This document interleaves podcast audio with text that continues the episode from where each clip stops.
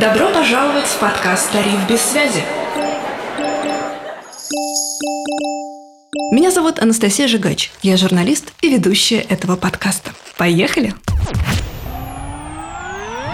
Всем привет! В этом выпуске мы снова отправимся в путешествие. Компанию нам составит Виктория Молдавская, создатель мультибренда украшений Viva La Vika и бренда одежды CHOUX, известный фэшн-блогер. За плечами у девушки есть диплом Высшей школы экономики и Высшей школы бизнеса МГУ. Виктория умеет придумывать такие украшения, которые становятся очень востребованными. По данным СМИ, ее украшения, например, замечали у певицы Кэти Перри, теледущей Анастасии Евлеевой, дочери Моники Белучи, певицы Веры Брежневой и многих других звезд. Виктория, добрый день. Здравствуйте. Приятно, что пригласили. Сегодня мы Отправляемся в путешествие вместе с вами. Можно выбрать любую точку на карте. Главное условие, что там не будет связи. Куда мы отправляемся? Давайте выберем. К бабушке в деревню. Это мифическая бабушка, у моей связь есть. У меня нету бабушки в деревне. Моя как раз знает, э, как в сторис зайти, как что-то себе нагуглить. Ого, какая у вас современная бабушка. Наверное, она на вас подписана, да? Да-да, конечно. Она, она тоже так получает информацию обо мне в основном. Мы к мифической едем. Отлично. Ну что, мы с вами отправляемся в путешествие к мифической вымышленной бабушке в деревню, где нет никакой связи. Главное, что нам там с вами будет уютно, комфортно, приятно. Сейчас, наверное, каждый из тех, кто слушает подкаст, представил какое-то свое время у бабушки, может быть, летом, детстве. Вот давайте как раз и нырнем в эту атмосферу, а в ближайшие 40 минут будем тут. Виктория, прежде чем мы начнем говорить о том, как же вы запустили такой проект и почему он такой мега успешный, хотел бы уточнить у вас одну вещь. Можем ли мы сейчас поставить в дорогу какую-нибудь вашу любимую песню? Что это будет? Спасибо большое вам за выбор композиции в дорогу. Знаешь, что эта песня не только меня сейчас на улыбку пробивает, но и на вас каким-то образом действует, заряжает на позитив.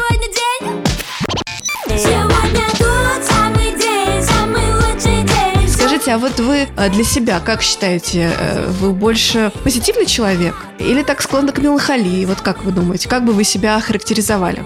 Я бы так сказала, что 80% времени я достаточно позитивна, а остальные 20% э, могу и погрустить, и с плохим настроением побыть. Но в целом у меня такая радость, она сосредоточенная всегда. Ну, то есть я не могу просто там радоваться, Просто вот потому, что вот мне сейчас радостно. Она у меня всегда с чем-то обычно связана. То есть с какими-то рабочими моментами. Ну, то есть я стараюсь просто быть по жизни плюс-минус позитивным человеком. Все-таки больше видеть добра. И стакан у меня всегда наполовину полон. Но, конечно, как у всех, бывают абсолютно разные моменты.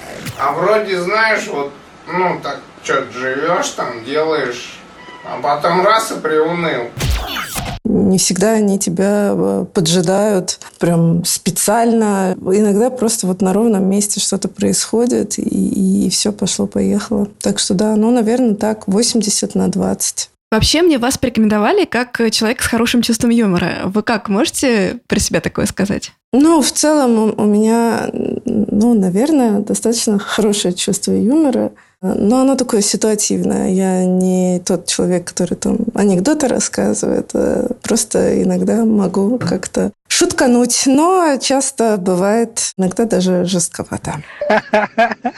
Вот ты меня рассмешнил, рассмешнила, рассмеялась. Я к чему спрашивала? Скажите, а вот ваше чувство юмора, чувство прекрасного, оно как вам помогает э, в жизни? Мне кажется просто, что человек, для которого стакан всегда наполовину наполнен, по-другому к жизни относится. Я сейчас делаю, на самом деле, небольшую такую отсылку к надписям на тех самых известных первых браслетах, которые произвели фурор с надписями всяческими вдохновляющими, позитивными, мне кажется, которые вот хотелось сразу надеть и не снимать с руки. Сейчас я тоже пытаюсь вспомнить уже, какой игре слов. И у нас просто столько много всего происходит, что у меня только вот э, какие-то последние в голове наши истории. Давайте так, чувство юмора очень сильно помогает в построении корп-культуры, наверное, если мы говорим про бизнес, и в целом в атмосфере в команде. Ну, то есть я считаю, что юмор, он абсолютно не вредит в коммуникации с коллегами, сотрудниками. Да наоборот, даже сглаживает где-то углы, больше располагаются к тебе люди. Поэтому я считаю, что вот это моя черта. Я бы даже сказала, это не прям про чувство юмора, это скорее больше про харизму, какую-то внутреннюю силу и вот позитив, несмотря ни на что. Хотя, ну, я местами жесткие достаточно руководители, но все равно все знают, какая я на самом деле. Поэтому я думаю, что в первую очередь в коммуникации с людьми это очень сильно помогает. И, конечно, с учетом того, что за последние пять лет, как мы основали наш проект, мы уже повидали все, что только можно, то есть ковиды, локдауны, кризисы, ну все, вообще все. Поэтому, ну как тут без чувства юмора? Тут ну, иначе как бы никак. Ну да, как раз кажется, что чувство юмора, оно вообще нужно всем, а предпринимателям особенно, и в том числе для пущей стойкости. Да, выживают оптимисты. Очень хорошая фраза. Друзья, наматываем на ус. В 2018 году вы запустили бренд Viva La Vica. Да. Скажите, а вот вы помните этот момент, когда вы поняли, что да, точно, идея класс, проект точно выстрелит? Слушайте, ну вот вы так тоже формулируете вопрос. Хочется с вами спорить, если честно, изначально. Ну, то есть, когда ты поняла, что вот типа проект будет успешный? Ну, я как бы мы стартап, я, наверное, до сих пор еще не до конца понимаю. Ну, то есть, мы уже как-то все-таки более там действительно стали стабильными, но а, речь про какой-то там успех, я, я не могу про него говорить именно как вот все, мы там успешные. И я все свои гипотезы проверила, и я точно знаю, что вот там мы летим. Мы успешные, мы постоянно растем. Ну, как, не то чтобы успешные, в каком-то понимании. Вот мы растем, да, если это мерило успеха, ну, хорошо, наверное, тогда можно нам поставить зачетку. Но в целом, мое представление, как мы должны выглядеть через 5, через 10 лет и так далее, оно очень далеко от того, где мы находимся сейчас. Поэтому в моей голове до успеха нам еще пилить и пилить, пилить и пилить, пилить и пилить и внедрять, внедрять, внедрять, внедрять. Поэтому я всегда живу как бы в контексте того, что мы будем делать для того, чтобы прийти еще куда-то дальше. Поэтому я не могу говорить о том, что у нас есть в контексте того, что вот я прям представитель успешного успеха. На данный момент у меня есть компания, которая ежегодно удваивается, иногда даже утраивается. Мы прибыльные, и все хорошо, и мы инвестиционно привлекательны, и нами интересуются, и а, в нас хотят вкладывать. Но я не могу сказать, что это прям какой-то успех. Когда я поняла, я не знаю, я до сих пор до конца не поняла. Мне нравятся многие вещи, которые мы делаем я понимаю, что мы идем, наверное, в классном направлении, и в целом люди нас любят. Но я вижу еще, куда нам идти, поэтому на сегодняшний день мы просто в пути.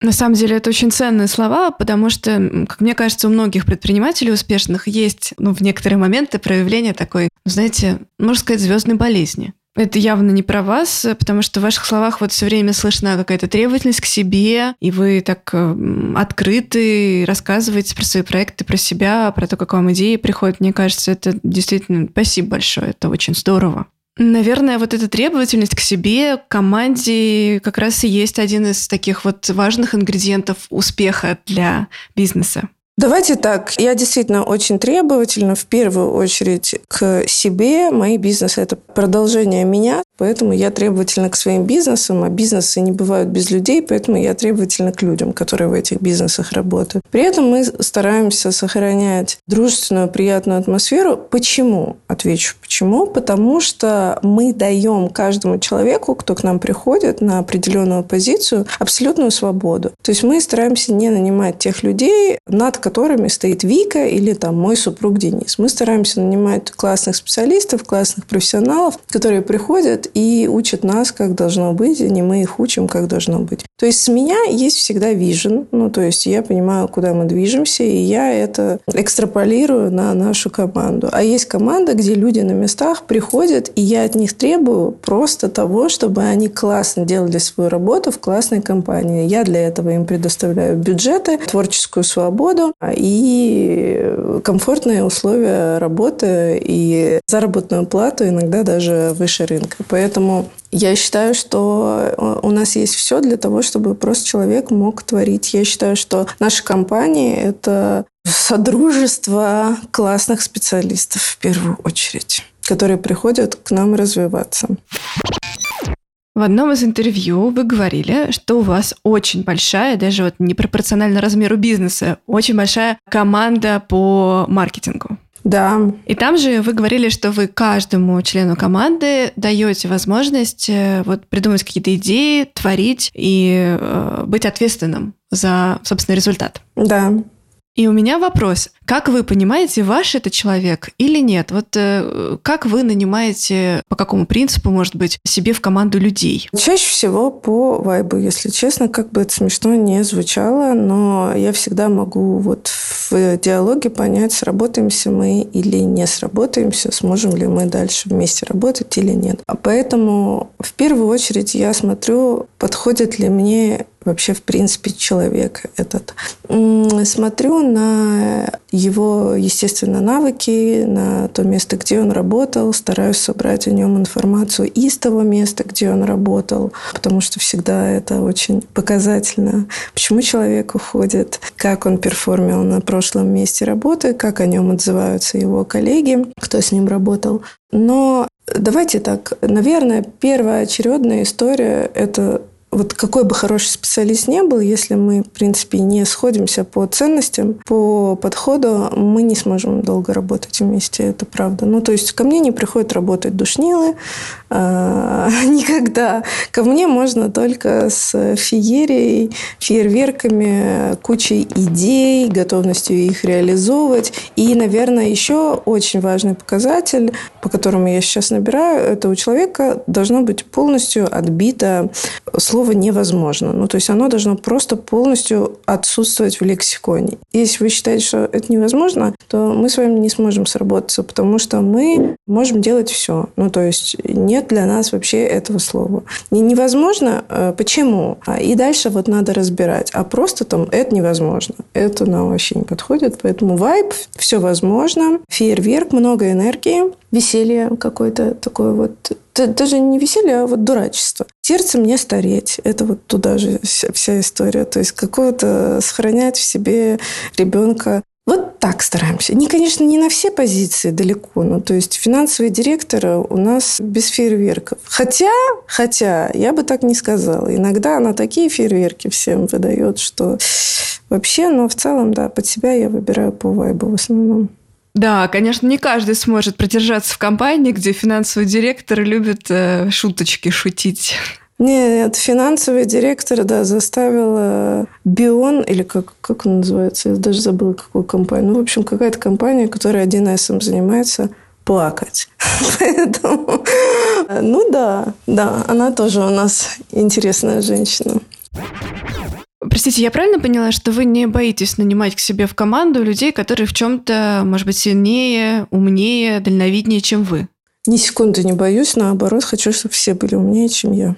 Нет, ну смотрите, я все равно как бы э, в любом случае там человек может быть умнее меня, но если это что-то, что он предлагает очень умное, никак не вяжется там с моим видением нашего дальнейшего развития, то какая бы умная эта идея ни была, мы ее делать не будем. Потому что я очень в хорошем контакте нахожусь с тем, кто мы, куда мы, для чего мы, куда мы идем и так далее. То есть я не могу сказать, что я прям вообще суперлиберальный руководитель, то есть все проходит через мой внутренний ценз того, а подходит ли это нам, к примеру. Поэтому я не могу сказать, что, вот знаете, у меня вообще там феи летают, и, и вообще все своими идеями мы все реализуем. Мы реализуем много из того, что приносит команда. Практически все, наверное. Но все равно все проходит через мой внутренний ценз, поэтому я считаю, что большинство из них умнее меня в том, что они делают, но все равно оно где-то проходит через сито моего видения, вот так. Ну, раз мы с вами так долго и много обстоятельно говорили про команду, мне кажется, самое время послушать композицию, которая создает настроение для того, чтобы всех как следует взбодрить. Fat Joe All the Way Up. Nothing can stop me. I'm all the way up. Я знаю, что некоторые терпеть не могут работать под музыку. У меня есть ощущение, что, может быть, в вашем случае это не так, потому что как будто бы вот музыка, искусство, украшение, то, чем вы занимаетесь, оно, в общем, связано. Что вы слушаете, когда вы работаете? Я была активным слушателем музыки, пока у меня было на нее время.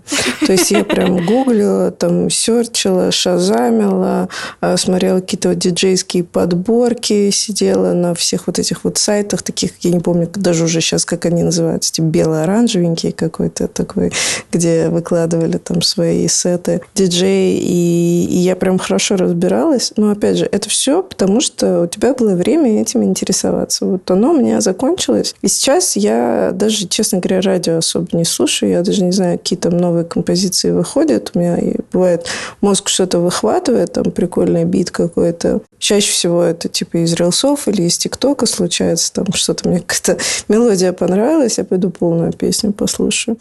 У меня есть э, там 25 минут, пока я укладываю волосы. Вот это единственное время, когда вот мне как бы... Я смотрю на себя в зеркало, у меня в руке фен и расческа. И вот как будто это время для послушать музыку у меня, а, чтобы уж совсем прям в тишине на себя глаза в глаза не смотреть, потому что так можно вообще далеко куда-то улететь, чистая медитация. Вот мой муж, он слушает ее все время, то есть у него все время наушники в ушах. Я ненавижу, когда он со мной разговаривает, у него наушники в ушах. А в общем, ну как-то так. Сейчас просто не могу интегрировать музыку в свою жизнь, если честно. Как вы считаете, вот эта предпринимательская чуйка, а, ее вообще можно накачать? Вот э, то, как человек отбирает идеи, принимает решения, понимает эту гипотезу запускаем или эту, на что обратить внимание? Как это у вас? Это с самого начала было? Вы как бы изнутри знаете, да или не да? Или вы все-таки какими-то упражнениями, может быть, э, развивали в себе вот эту вот предпринимательскую жилку, насмотренность и так далее? Вообще, как вы понимаете, вот что зайдет аудитории, что нет, что надо пробовать э, прямо сейчас, что может быть попозже, а что вообще не стоит? Слушайте, ну это же все можно понять только попробовав. Ну, то есть я не могу э, говорить, я Вика Молдавская, пророк, прям такой мессия, я знаю, что это зайдет. Иногда, ну, я понимаю, что, скорее всего, это, ну, людям понравится. Но таких процентов 10 от всего массива там, идей того, что мы делаем. Остальные 90% это исключительно тест гипотез. Ну, то есть я всегда там на своих курсах э, людям, которые приходят ко мне учиться, говорю, что мы не можем сказать, как это будет, не попробовав. Нам надо это попробовать внедрить, и тогда потом посмотреть. А пробуем мы внедрить тоже по принципу того, что мы считаем как нам кажется, понравится людям в первую очередь. Ну, то есть так, так идет приоритизация идей. Что стоит попробовать в первую очередь? А дальше оно может либо понравиться, либо не понравиться. Ну, то есть тут как бы два варианта есть. И да, надо, конечно, себе качать насмотренность, но все равно без теста гипотез ничего не получится. Иногда мне кажется, что это какая-то вот, к примеру, фигня. Потом мы это, э, ну, уже сделали, уже отсняли, ну, что, что делать? Выкладываем, к примеру. Ну, если это речь про контент, например. А оказывается, что там это супер сильно людям понравилось. Или какая-то фотография, которая мне не особо нравится, она нравится людям. Ну, то есть, конечно, там качать свой филинг нужно для того, чтобы меньше сливать бюджета, все-таки, чтобы ты чаще попадал. Но иногда то, на что ты не ставишь, в итоге попадает. Надо больше всего делать, больше всего как бы презентовать людям на суд. А дальше понимать, и анализировать дату, которую ты с них получаешь. Ну, то есть, если людям это понравилось, возможно, это стоит повторить. Возможно, это стоит сделать еще раз. И только так. А сколько у вас времени проходит от идеи до реализации, до запуска? Зависит от задачи. Ну вот, например, я хочу сделать какое-то украшение, да, я считаю, что это станет нашим хитом. Здесь будет цикл производства, дай бог, 6 месяцев, дай бог. Ну, то есть там чаще всего больше. Поэтому, ну, вот такой производственный пример. Хотя вот мне бы уже желательно завтра, чтобы э, это было, но такого не бывает. Если речь про контент, а раньше мы могли себе позволить супер быструю реализацию, например, сейчас тоже нет. Э, ну, то есть чаще всего там три недели где-то, вот месяц так, потому что мы стараемся, ну, совсем такой коленочный контент все-таки не выкладывать. Если речь, допустим, вот у нас есть там коробка с бабочками, там открываешь коробку, из нее вылетают бабочки. Месяца четыре мы делали эту историю. Ну, как бы, смотря с каким бизнесом сравнивать, там, фармацевтики 10 лет тебе надо, например, для того, чтобы твою формулу кто-то начал принимать. Тут э, быстрее, конечно, но все равно, ну, мне кажется, что это долго чаще всего бывает. Ну да, кто-то бы наоборот сказал, о, производственный цикл, несколько месяцев, ну классно. Да, да. Ну нет, просто для меня и это долго. Расскажите, пожалуйста, о своем вот подходе к построению бизнеса и команды с точки зрения вот именно иерархии руководящей. То есть есть ощущение, что, наверное, у вас же не один проект, и поэтому вы прям совсем детали и микроменеджментом и не сможете заниматься, совсем детали вряд ли, наверное, вникаете, но при этом очень внимательно следите за, собственно, управленцами, которые ваша правая рука. Расскажите немножко, вот как это у вас сейчас устроено? Мое идеальное видение бизнеса и вообще себя в позиции предпринимателя – это то, что я предпринимаю, я придумываю, создаю, понимаю, куда нам двигаться, но при этом реализовывают это другие люди. Это мой идеальный мир, к которому я стремлюсь, потому что я вижу себя предпринимателем, такой зонтичный бренд я вижу для себя. То есть мне хочется себя попробовать в разных бизнес-направлениях в течение моей карьеры. То есть я вижу себя и, и бьюти-предпринимателем в дальнейшем, и там какие-то товары, я не знаю, и, и для животных, и студии, и услуги. Ну, то есть я хочу развиваться абсолютно по-разному.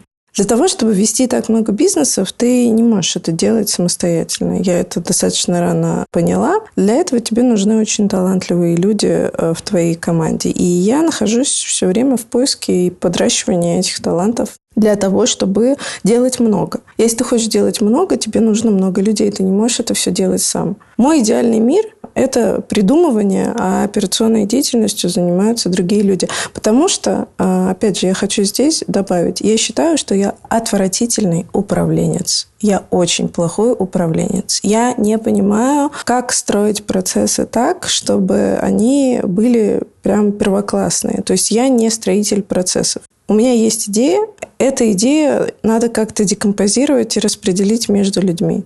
Вот на этом месте я ломаюсь. Потому что я привыкла э, до того, как у меня появилась команда, делать все от корки до корки сама. Ну, то есть в моих прошлых бизнесах, когда слово делегирование выходило из чата, я доходила до того, что я даже могла довести человеку его продукт сама, ну, как курьер. Просто потому что, ну а что? Ну, мне деньги еще тогда были нужны, наверное, я на всем экономила. Но смысл в том, что я настолько работоспособная, что я, в принципе, не понимаю, как, зачем, как можно распределять, как вот этот должен делать это, этот должен то, я же все сама могу. Могу там перегрузить из-за этого человека. И вообще, мой стиль управления, все, надо делать, давайте, все круто, вообще классно. Ну, ты там разберешься, давай, впрыгивай, малыш. Ты в океане, мы с тобой вместе. И это вот был мой стиль управления. Два-три человека, пять, когда у нас было. Он еще и бывает периодически достаточно директивный. Типа, давай, ты там сделай это, сгоняй туда и так далее. Когда нас стало много, мы просто поняли, что так как я плохой управленец, не надо мне им быть вообще в принципе.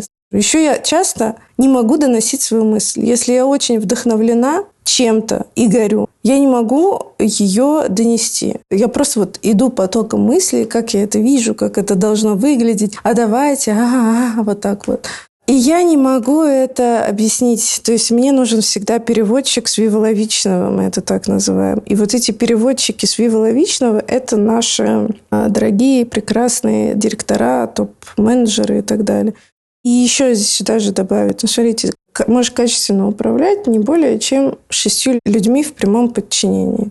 И вот э, когда мы дошли до этой big idea, что нам нужны руководители и вообще нам нужно построить вертикаль, все стало гораздо лучше, гораздо приятнее, потому что на местах э, работают у нас те ребята, ну, на этих позициях, которые гораздо более эмпатичные, знают, что такое work-life balance, а понимают, как распределять э, задачи между исполнителями так, чтобы она была равномерно распределена. В общем, гораздо все лучше и здоровее, наверное, когда управляю не я.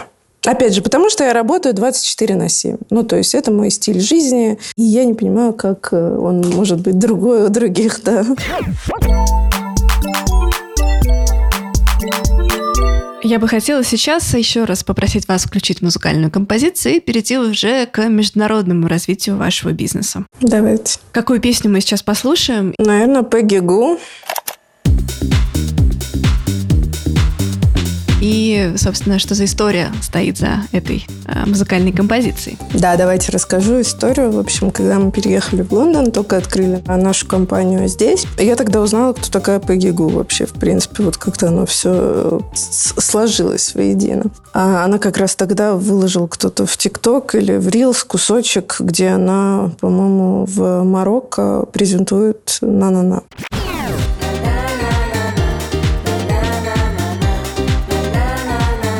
И она мне так понравилась, она мне показалась такой классной, такой вайбовой, прям моей. Я подписалась на нее, начала следить, в общем, увидела, что она будет в Лондоне, по-моему, это было 15 июня, и она там будет на Сохо Сквер как раз презентовать этот свой трек. Вообще не знала, что это будет. Оказалось, что это как, я не знаю, флешмоб какой-то у нее там был. В общем, я пришла на это Сохо Сквер, как истинная фанатка ее творчества. Подумала, ну что, я буду с пустыми руками, можно взять цацки. Прям в последний момент, выходя из дома, взяла украшение. Так я вообще собиралась, если честно, просто прийти на нее посмотреть. И в итоге я была вместе с ассистенткой, и она зашла вот на площадь с одного угла площади, и вот здесь была в центре площади, и потом как бы понятно, что у нее единственный вариант – это пойти в обратную сторону, на выход потом. И мы, не дожидаясь там окончания этого представления, пошли сразу на выход с моей а, ассистенткой. И получается, она выходила, как бы толпа шла за ней, а мы ее здесь вот как раз у выхода подхватили, и я ей передала пакет как раз в нужный момент, когда ее потом окружили люди, папарацци и так далее. И она очень удивилась, если честно, вот, вот, вот что больше всего поразило меня. Знаете, вот как э, в России, я не знаю, в постсоветском пространстве люди приходят на концерты там с цветами, там, подарками, картинами, там, тортами. Угу, с подношениями. Да, с подношениями, да, своему любимому артисту. Ты как будто, помимо того, что ты заплатила за билет, ты условно хочешь еще и какую-то доп. благодарность оказать. Здесь она настолько удивилась тому, что это я ей что-то дарю, потому что там как бы был посыл вообще этого мероприятия, что она презентует трек и раздает мерч. Ну, то есть люди, приходите, потому что я буду раздавать мерч. Я такая, это вам подарок. Она так удивилась. Просто вау, типа, это мне подарок. Ого, спасибо большое. В общем, я была честно удивлена. Потому что я думала, что многие должны воспользоваться этой возможностью и ей что-то принести и подарить. И оказалось, что это вот я была одна такая. Она такая, дайте ей мерч, дайте ей мерч. Я говорю, Пегги, сорян, мне твой мерч не особо нужен, но это я тебе подарить хотела. Вот. И, в общем, потом мы ушли, и как бы еще моя ассистентка сделала этот контент. Мы его потом забрали в Reels. В общем, мы используем инфоповод максимально. Получается, что вы в этот момент, по крайней мере, в глазах Пегги э, поменяли правила игры. Это она хотела всем что-то дарить, а э, вы раз и встали как бы на место дарителя. Ну да, немножко, может быть, немножко, да. Да, мне кажется, это здорово, просто есть некоторые такие славянские вещи, которые мне бы совсем не хотелось там менять. Традиции или, как это правильно сказать, способ проявления благодарности. Даже если это не принято в Англии, условно, мне кажется, это все равно круто. Круто дарить подарки. А вообще вот в чем отличие между запуском проекта в России, например, в Москве, и вот за рубежом э, в Лондоне? С какими трудностями вы, например, столкнулись? Какие инсайты вы нашли для себя? Сам запуск мало чем отличается. Ну, то есть э, все процессы очень похожи, все одинаково. Оформи бизнес, открой счет, э, создай сайт, э, добавь на него продукт и так далее. Но здесь сильно отличается система налогообложения, а здесь она очень такая хищная, я бы так сказала. То есть очень много денег, получается, уходит именно на налоги. Поэтому модель бизнеса надо под эту новую систему чуть видоизменять, потому что, ну, мы, например, не можем себе позволить в Англии быть мультибрендом украшений, потому что, ну, просто мы не проходим с экономической точки зрения. Ну и плюс, в принципе, конкурентное преимущество здесь это достаточно слабое. Мультибренд зарубежных дизайнеров, например, потому что ну, здесь все и так зарубежные дизайнеры, они, они, собственно, везде. Вот, поэтому Такое позиционирование здесь нам не очень подходит, и по математике не проходит. Вообще одни минусы. Поэтому для нас это был э, основной момент, то, что мы хотим сменить э, позиционирование здесь и видоизменить э, модель. То есть получается, что это не миф, да, что в Лондоне все дороже и, и дольше, сильно дольше, чем вот как мы привыкли это в российских реалиях видеть? Давайте вот я вам такой пример приведу. Вот, например, в Америке ты можешь открыть бизнес, зайдя на сайт. И в течение дня получить уже себе э, юридическое лицо создать. Это один полюс, да, вот просто на сайте в течение дня, вот у тебя уже есть бизнес. И есть, допустим, Россия, окей, допустим, ну вот можно тоже достаточно, наверное, быстро открыть юрлицо, там счет открыть тоже. Да, ну, допустим, да. Дальше Россия. А в Англии просто, ну, более затянутый процесс. Но вот, например, в Испании мы до сих пор не можем открыть, потому что у них все время праздники. Ну, то есть, смотря с чем сравнивать. Если мы хотим только про Лондон поговорить, то, ну, как бы, ну, есть определенная затянутость. Там больше due diligence, больше каких-то проверок, больше информации они могут у тебя запросить просить товарную марку, в принципе, столько же, даже быстрее, чем в России, если честно, вот у нас заняло а, создать. Поэтому буквально месяц, а в России регистрация дольше гораздо у нас шла, полгода, по-моему. Больше даже год, наверное. А поставки вот в Москву, в Лондон, что дороже? Вы знаете, как в Лондоне мне приходит поставка? Значит, мне приходит ссылка на DHL. От DHL оплатите э, свою таможенную пошлину. Я ее оплачиваю. И на следующий день посылка моя у меня. Это не только европейские там какие-то посылки, это посылки со всего мира. И с Азии, и с Америки, и, и откуда угодно. Я просто плачу таможенный сбор, и все. В Москве, когда у меня приходит посылка украшений, она на таможне месяц лежит. Мы все описываем, переписываем, 150 раз исправляем ошибки, вот такие кипы бумаг заполняем. На самом деле это вообще не дружественный процесс для предпринимателя. Мы с ним сталкиваемся в основном э, в украшениях. В украшениях очень сложно. Очень. И я не понимаю, почему настолько, если честно драк металла провозить. Поэтому здесь просто, если там вес украшения не превышает э, серебряного 25 граммов, его можно даже не клеймить. Ну, то есть э, все очень просто. Где у вас а, находится производство? Смотрите, у меня есть бренд одежды, помимо всего прочего. Вот бренд одежды, он у нас производится в России, Китае и Турции. Украшения наши производятся по всему миру. В принципе, у Вивловики это мультибренд зарубежных дизайнеров. В Европе что-то в России производится, что-то в Америке, что-то в Азии у нас есть корейские бренды и так далее. Свое собственное производство Украшения у нас есть в России, экспериментальный цех свой собственный. Мы там делаем первый образец, дальше мы масштабируем его в Костроме чаще всего на контрактных производствах. Часть делаем э, в Индии, часть делаем в Китае. Ну, в общем, по всему миру разбросаны наши производства. Помните, в самом начале я вас спрашивала про чувство юмора и как оно вам помогает в бизнесе. И в связи с этим вопрос. Название вашего бренда одежды, оно вообще как переводится с французского? Это же вообще, я так понимаю, капуста, да? Да-да-да, это капуста. Почему вы выбрали такое название? Многослойность? Вообще никак не связано. Я уже делала бренд одежды, у меня еще не было названия, если честно. Ну, то есть мы жили там месяц-полтора, наверное, без названия. Оно у меня очень долго приходило. Тяжело мне было его, если честно, придумать.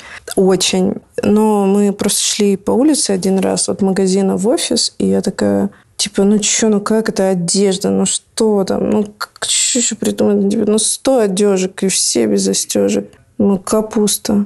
И я мужу такая, а как будет по-английски капуста? Он такой, кэббидж. Я такая, не, не секси. Так, давай на других языках посмотрим, как будет. И мы гуглим на французском и видим чу, и прям видим его э, производную чукс. Ну, шу это тоже читается как шу на самом деле. А, и я такая, вау, классно, красиво, круто. Надо определиться теперь с X на конце или без. В итоге мне ну, нравится просто написание, это с X на конце, и мы его так и оставили. А дальше э, полный холивар до сих пор длится от того, что я это произношу специально, чукс. Мне просто так нравится. Вот мне нравится читать так, как человек, который не знает французский, прочитает это слово. Поэтому я, в принципе, очень окей с этим вообще, то, что а, оно читается именно так. И в целом очень многих людей, говорящих по-французски, жестко бомбит от этого. Вот они считают, что я прям вот насаждаю неграмотность, что я вот такой вот прям источник э, того, что люди будут неправильно читать это слово по-французски. Но на самом деле я считаю, что если тебя бомбит, значит, ты это запомнишь в любом случае. Ну, то есть ты, ты запомнишь, тебя это будет триггерить бесконечно. Поэтому это все сделано для того, чтобы люди запоминали и не оставались равнодушными равнодушными. Что это? Ну, шу, ну, шу и шу было бы. Ну да, получается, что когда что-то вызывает эмоции, то все, ты уже больше равнодушным к этому ну, не можешь быть. Мимо точно не пройдешь, будешь про это думать, может, с кем-то обсуждать, а потом в итоге, может быть, и купишь даже. Абсолютно точно, но еще с учетом того, что одежда действительно у нас очень классная, очень хорошего качества, очень стильная. Ну, как бы поворчишь ты сначала, там, чукс-чукс, а потом, ой, ну, что-то все-таки пальто-то у них красивое какое-то. Ой, а какую они мне красиво вложили открытку. Ой, вообще приятно их распаковывать. Ой, оно мне служит всю зиму. И вообще мне так нравится. И ни одна нитка не вылезла. Спасибо, так неожиданно и приятно. Очень приятно. И вот уже фанат, поэтому, в принципе, ну, неважно, да. Кто-то сразу любит, кто-то потом, кто-то так никогда и не полюбит. И зря. Поэтому как-то так. Виктория, но вы же не дизайнер. Как вы придумываете все вот эти вот э, помрачительные модели? Вот как у вас выстроен этот творческий процесс? У, у вас же как? Если футболки, то обязательно не базовые. Если, не знаю, там джинсы, то с перьями, да? Вот что-то такое вот, ну, в общем, точно глаз цепляет, э, очень сложно пройти мимо. Смотрите, когда мы создавали проект, э, изначально я сразу сказала, что я не хочу делать очередной бежевый бренд или бренд, похожий на 12 Stories э, и так далее, потому что, ну, честно, невозможно. Ребята пионеры своего направления, и то количество брендов, которые сделаны были после того, как они появились и похожи на них, меня очень сильно удручает. Поэтому смысл делать еще один базовый бренд, правильно? А мне всегда казалось, что на локальном рынке есть абсолютный недостаток таких вот сам, тех самых вещей с подвывертом, которые помогают тебе как-то проявить себя э, не так, как принято, не так, как все вокруг одеваются. Поэтому, собственно, появился э, Чукс, потому что это одежда для женщин, которые все про себя поняли, которым уже не страшно как-то выделиться, и которые могут надеть эту вещь э, с утра, выйти с ней с утра, взять кофе и при этом органично выглядеть в ней же вечером. Ну, то есть это одежда для девушки, которая хочет э, выделиться, которая хочет привлечь к себе внимание, которая хочет показать всем, что она не хочет оставаться незаметной, она хочет как раз быть очень даже видимой. Ну, то есть в некотором смысле проявиться, правильно я говорю? Проявиться, да. Поэтому мы сейчас практически... Ну, то есть мы делаем цвет какой-то такой плюс-минус базовый вещи, э, артикула. Ну, чаще всего там у нас всегда есть все равно черное пальто, серое пальто, но при этом мы любим желтое, ну, как-то так, наверное. Нам важно, чтобы у нас были вещи, которые могут э, помочь человеку передать то, что он хочет передать, как-то протранслировать это. Иногда э, в этом очень помогают перья и блестки. Про целевую аудиторию я хотела уточнить. Вот с каждым новым проектом вы увеличиваете свою целевую аудиторию, захватываете новые сегменты или, э, получается, погружаете вот ядро своей целевой аудитории в экосистему разных проектов, которые вы запускаете? Она везде одна или нет? Если мы говорим про целевую аудиторию, то это чаще всего две разные у нас аудитории. Те, кто носит нашу одежду, и те, кто носит наши украшения. Это два разных ценовых сегмента в первую очередь. То есть средний чек в одном бизнесе и в другом отличается в разы. Женщина, которая все про себя поняла, ей чаще всего 30 плюс. Ну, то есть, ну, не, не то чтобы 30, но 25 30 плюс, 40 плюс, 35 плюс. Ну, в общем, чаще всего это девушка старше 25 лет в нашем случае. Мы не делаем какую-то там супер молодежную одежду, там, последние пиковые тренды и так далее. Мы скорее вот больше в этом сегменте работаем. Угу. А украшения, получается, моложе, да, аудитория? Сама аудитория сейчас вот 25-30. То есть мы за 30 чаще всего не выходим как мне кажется. Да мне просто казалось, что одно может дополнять другое. Ну да, теперь все понятно. Спасибо, что прояснили этот момент.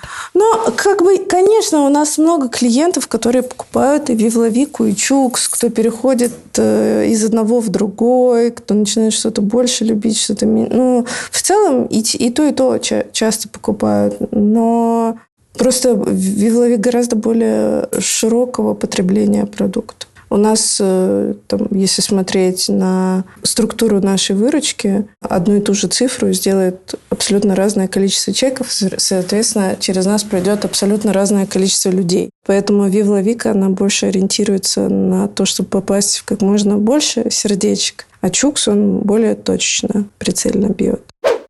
Ну что, время снова сделать музыкальную паузу. Пожалуйста, расскажите, что же мы поставим сейчас и почему, что за история там стоит рядом с этой песней.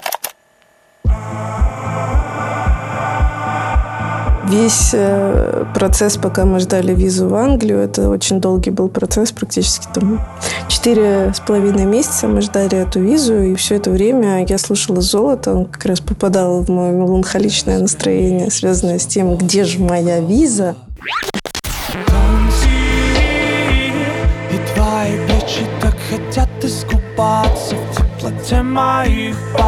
И в конечном итоге завершающим аккордом этой истории стало то, что группа э, «Золото» Вов Золотухина выступала нас на открытии нашего магазина, на тусовке по случаю открытия нашего магазина, которая была уже после того, как мы визу получили. То есть сначала я его слушала, потом он у нас выступал. И, пожалуйста, можно вот еще тонкий момент проговорю для того, кто не понял тонкость этого всего. То, что на открытии ювелирного магазина выступала группа «Золото». А, ясно. Ну, то есть я, я просто, ну, честно, у меня от этой тонкости все потрясывает. О, Господи, как же, как же придумано это идеально.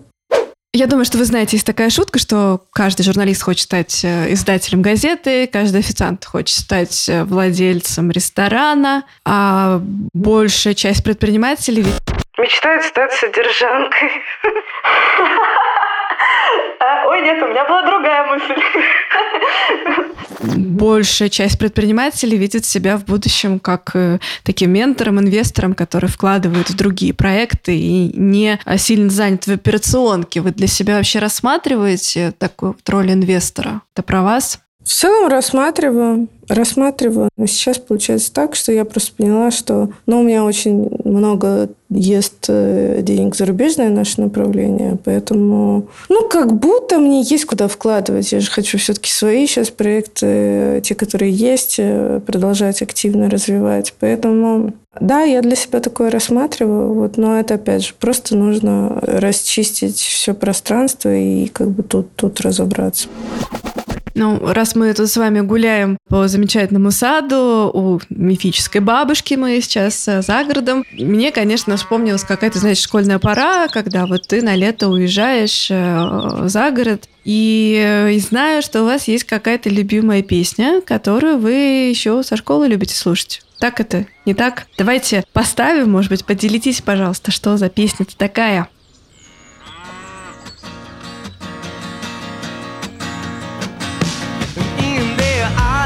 Place that you find, you discover that you love it Вообще, мне кажется, что сил для того, чтобы что-то запускать новое, что-то делать одновременно много всякого сложного, а находить себе силы, на самом деле черпаются они из внутреннего ребенка. Ну, то есть в понимании, что тебе нравится делать, что тебе драйвит. Вот э, у вас вообще так или нет? Да, нет, нет. У меня не так, если честно. Но как бы я, я считаю вообще, вот я с своим психологом обсуждала то, что мне кажется, что... А может, я вообще не во взрослой позиции, если честно, нахожусь. Ну, то есть я как будто есть э, очень у меня сильные такие проявления мои, когда я могу много ответственности взять, там, затащить, спасти кого-то и так далее. А, но все равно мне периодически кажется, что, может быть, я и не выходила никуда из позиции ребенка, потому что во многих сферах я им остаюсь и не, не становлюсь взрослым даже очень. Поэтому мы с ним обсуждали, и он мне тоже приводил пару примеров таких показательных из психологических э, экспериментов, что некоторые люди вообще всю жизнь э, не живут в позиции взрослого. Там буквально 20 минут э, из 50-летней жизни были взрослым человеком, если так проанализировать. Поэтому, не знаю, мне кажется, я и есть где-то во многих своих проявлениях ребенок, поэтому я не черпаю вдохновения. Я скорее, и это даже не про вдохновение, это вот именно про свою емкость, я бы так сказала, предпринимательская емкость. Как я увеличиваю свой сосуд.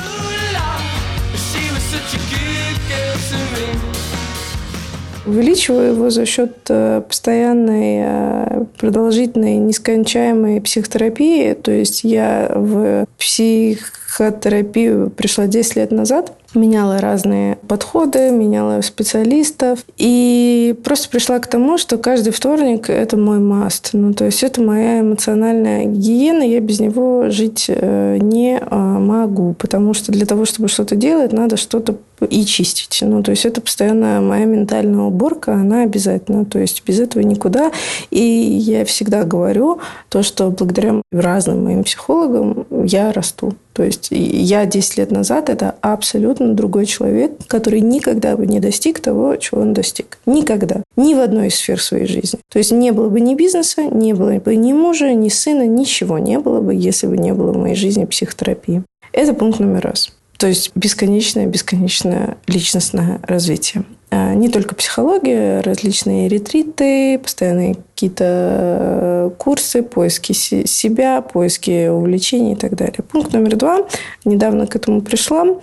Как-то, честно, не было, опять же, на это времени изучения, но в последнее время меня безумно начала интересовать тема искусства – вообще искусство, арт. Э, вот я, когда погружаюсь в какую-то интересную для меня информацию, которая вообще никак не связана с моим бизнесом, не несет никакую прямую пользу, а просто наполняет меня и делает меня более эрудированным, я не знаю, более глубоким человеком, который может поддержать более сложную беседу и может э, апеллировать э, к интересным таким богемным темам, скажем так, у меня внутри как будто что-то заполняться начало. Ну, то есть я чувствую, что мне так хорошо от того, что я теперь это знаю, что я не буду чувствовать там вот тут, что вот это мой как бы провал, что мне хочется еще больше, еще быстрее, я хочу как-то, ну то есть это как будто я начала нащупывать у себя хобби. Потому что до этого все мои хобби – это мои бизнес, то есть это моя работа. я всегда говорила, что это мое хобби, и вообще я не работаю ни одного дня, потому что я делаю то, что я люблю. Это абсолютно так. Я делаю то, что я люблю, но то, что приносит тебе деньги, то, где ты должен принимать те решения, которые в итоге будут приносить тебе, ну, не тебе, а компании деньги, масштабировать тебя, растить. Это всегда то, что связано с очень большим количеством ответственности. Это всегда продуманное решение.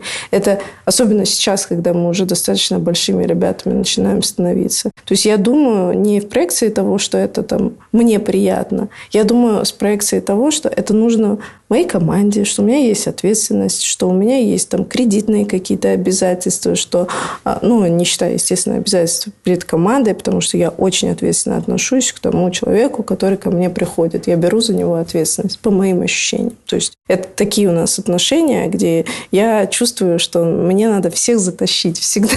Ну, то есть я не рассматриваю для себя ни в один кризисный момент сказать кому-то, ну, а теперь, извини, у меня кризис, давай пока. Поэтому я всегда думаю о том, что вот если мы человека взяли, значит, вот э, мы должны никогда э, его ожидания не предать. Поэтому для меня это все очень важно. То есть здесь куча ответственности, куча нервов, куча, куча, куча, куча всего. А тут я вдруг поняла, что может быть еще одна какая-то сфера жизни, которая вообще только моя. Ну, то есть э, для меня, я имею в виду, она просто для того, чтобы приносить удовольствие и как-то заполнять. Поэтому вот в последнее время э, я поняла, что вот меня это прям очень интересует. Причем абсолютно разнообразное искусство. И опера, и балет, и какая-то иммерсивная история, и просто поход, и погружение в разные эпохи художественного искусства. Поэтому мне это очень начало нравиться. Хотела спросить, а какую-нибудь книжку вообще-то мы «Путешествие к бабушке» это на лето взяли бы или нет? Вот что вы сейчас, может быть, читаете? Мне очень понравилась сейчас книга «Принц Модильяне». Просто потрясающая. Я про нее в своем телеграм-канале писала. Это что-то невероятное, если честно, для человека, кто хочет пореалистичнее себе представить Париж начала 20 века и вообще всю эту богемную тусовку художников, как они там друг с другом, с кем, когда, кто как тусовался. Вот можно не отрывисто там читать, к примеру, как-то биографические романы и биографии отдельных художников. Можно вот эту книгу прочитать, потому что это биографический роман, и там прям очень прикольно очень интересно написано, и, и, и все картинки вот прям такие ярко-ярко представляешь. Все сцены. Он супер.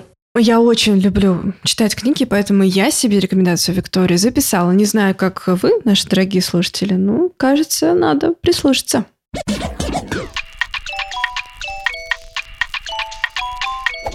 Под конец нашего путешествия я не могу не задать вот такой вопрос. Есть такое расхожее суждение, что каждый день нужно жить так, как будто это вот, может быть, последний день. Если бы вдруг завтра или через месяц, может быть, через год так случилось, что все, конец света, вот вы бы могли себе ответить на вопрос, вы довольны своей жизнью? Я очень довольна своей жизнью. Надеюсь, что у нас еще есть больше времени для того, чтобы э, просто реализовать еще какие-то свои мечты и дела. Но для меня это все второстепенно. Если бы завтра был конец света, я бы сказала вам, Настя, до свидания. Я пошла к своему сыну и к своему мужу. Потому что глобально это самая большая моя ценность. Э, и, и все остальное не важно. Вы знаете, я бы хотела попросить вас поставить какую-то песню напоследок. Вот э, что, закончив наш разговор, вам бы хотелось включить? Ну, давайте Coldplay, вот этот Adventure of a Lifetime. Пусть будет жизнеутверждающая. Виктория, большое спасибо за наш с вами разговор, за это путешествие увлекательное. Спасибо, что поделились внутренней кухней. Очень было приятно с вами сегодня провести это время. Спасибо вам. Это был подкаст «Тариф без связи» от РБРУ и Виктория Молдавская.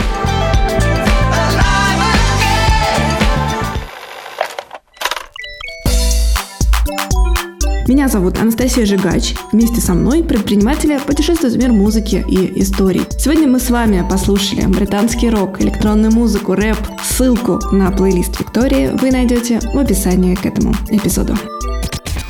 Я еще приглашаю вас в наш телеграм-канал РБРУ, ссылка тоже там же, в описании. Мы будем туда выкладывать в том числе фрагменты, которые не вошли в этот эпизод.